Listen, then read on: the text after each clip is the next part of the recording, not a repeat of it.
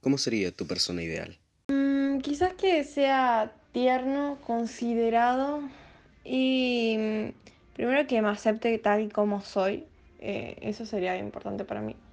Em, que tenga cierto humor sarcástico y que sea, por lo menos que tenga un poco de vuelo o que no sea hueco, no sé si me explico, o sea, en el sentido de que, no sé, juego al fútbol y ya está, o sea, igual no tengo nada contra jugar al fútbol, pero que tipo tenga algo de vuelo en la cabeza, ¿no? Algo que le apasione y esas cosas. Y tanto físicamente, no sé, no tengo tantos estereotipos de físicamente, pero me traen más los pies altos y morochos tipo de pelo. Y... No sé, que sea, que, que me apoye en todo lo que haga, creo. Sí, sería, eso sería perfecto para mí. Y que me dé mi espacio, porque yo soy una persona que necesita un poco de espacio de vez en cuando. y nada, eso, que bueno, eh, le pueda compartir todas mis cosas y las suyas, que sea sincero conmigo, pero no un sincericida. Y por ahora, eso, arre. Y es exactamente ahí donde empieza el programa.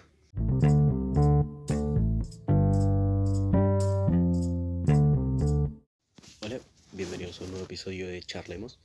Hoy traigo un tema que es raro, digámosle, o distinto, aunque siempre trato distintos temas, ¿no? Entonces no es como tanto es el como es generalmente, ¿no?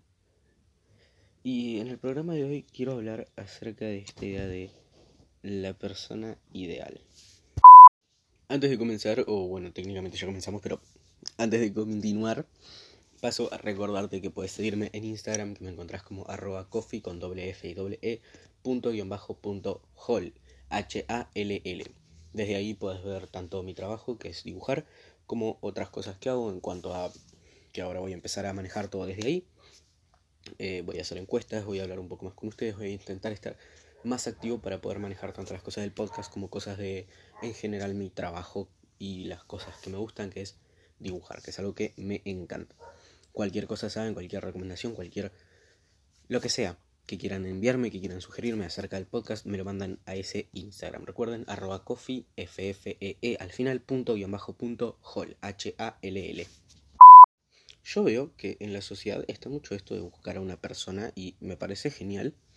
Eh, incluso como que existen estas aplicaciones de, citas para conocer gente en donde vos pones tu perfil, pones tus gustos, cómo sos físicamente, ¿no? Hay algunos en los que te dicen por lo que sé em, si fumas o no, si tomas o no y cosas así. Entonces vos vas buscando gente como que tenga tus mismos gustos. Y esto a mí me parece un tanto egocéntrico. ¿Por qué me refiero a esto? Porque cuando alguien busca a otra persona, siempre tenés esta idealización de cómo querés que sea. A veces más físicamente, pero siempre algo que todo el mundo tiene, tengas o no una idealización física, es una idea de cómo querés que sea la persona. Y casi siempre es como, como muy parecida a uno, ¿no? O sea, es como que querés que tengan tus mismos gustos, a veces tus mismos pensamientos en cuanto a cosas políticas o, o en cuanto a movimientos, qué sé yo. Y es, es algo que yo creo que es bastante egocéntrico, porque prácticamente te estás buscando a vos mismo en otra persona para enamorarte de esa persona y para poder enamorar a esa otra persona. Es como que estás buscando enamorarte de vos mismo y hacer que otra persona que pareciera vos se enamore de, de, uno, digamos. Y me parece muy raro y muy egocéntrico. Cuando si miramos en cualquier persona que le preguntes, si le preguntas eh, cómo puede ser o cómo le gustaría que sea la persona ideal, como escucharon al principio, una amiga me describió como es su persona ideal. Es una amiga que está sola a día de hoy, no tiene pareja, pero tiene una descripción de cosas que le gustaría que fuera esa persona o una persona con la que saliera. Pero le preguntas a quien le preguntes, estando en pareja, seguramente te van a decir que la pareja no tiene nada que ver con la idealización que tenían, porque usualmente te vas a encontrar con gente capaz que cumpla algunas cosas que a vos te gusten físicamente, como que sea rubio, que tenga ojos celestes o verdes, que sea más alto o más bajo que vos, que tenga pelo eh, lacio o que tenga rulos o lo que sea. Seguramente vas a encontrar, porque hay muchísimas personas, pero no no es usual que una persona que sea acorde a tu, ideal, a tu idealización sea lo que termine gustándote, de hecho.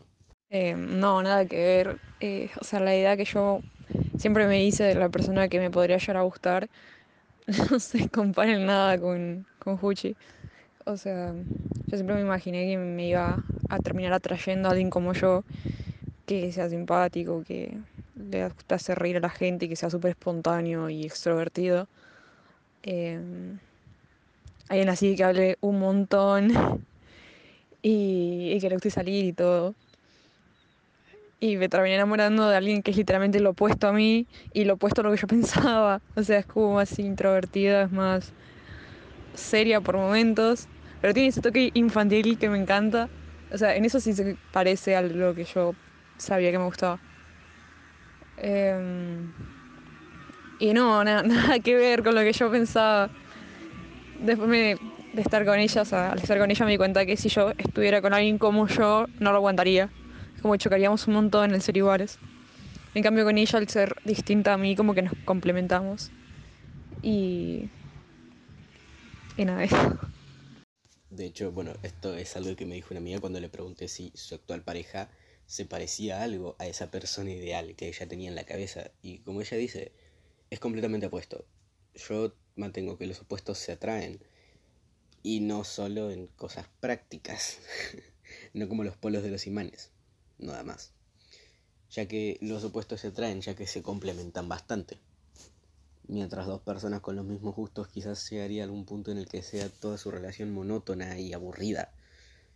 Mientras compartan algunos gustos, el ser opuestos en grandes rasgos a veces puede llegar incluso a ser positivo, capaz. Bueno, respondiendo a tu pregunta. Em, no, no, no pensaba que fuera a encontrar una persona eh, así como hay. Porque mm, si bien todos tenemos nuestro estereotipo y decimos, yo voy a estar con una persona así probablemente. Y no. Em, y la verdad mm, que, que, encontré algo mucho mejor de lo que pensaba que iba a conseguir o estar. Así que... Mm, no, no creí que una persona así como ella pudiera llegar a mí. Creo que ya lo repetí, pero lo vuelvo a decir. de vuelta demuestro mi punto. ¿Quién es esa persona ideal entonces? ¿La persona perfecta es la que se parece a mí? ¿La que tiene mis mismos gustos, los mismos intereses que yo? Difiero completamente. Pero está esta idea todo el tiempo de, oh, es perfecto, es perfecta, se parece mucho a mí, tenemos los mismos gustos, no, por favor. Una de mis películas favoritas, 500 Days of Summer, o 500 días con Summer, o 500 días con ella, creo que se llama en español latino, que dice que a una chica bonita le guste la misma porquería que a vos no significa que sea tu alma gemela. Y esto es completamente cierto. Y de hecho recomiendo mucho 500 Days of Summer porque es la relación más realista que he visto en el cine. Es una demostración de cómo son las relaciones, de verdad, creo yo. Lo más realista que se pudo ver en el cine hasta hoy en relaciones para mí fue eso.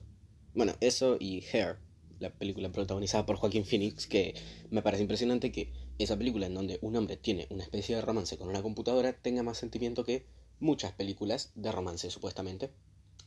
Pero no vamos a hablar de Hair ni de 500 días con Summer ahora. Sin embargo, vamos a basarnos en esta frase. Que una chica bonita le guste la misma porquería que a vos no significa que sea tu alma gemela. Completamente correcto. Podemos diferir en gustos y también podemos coincidir.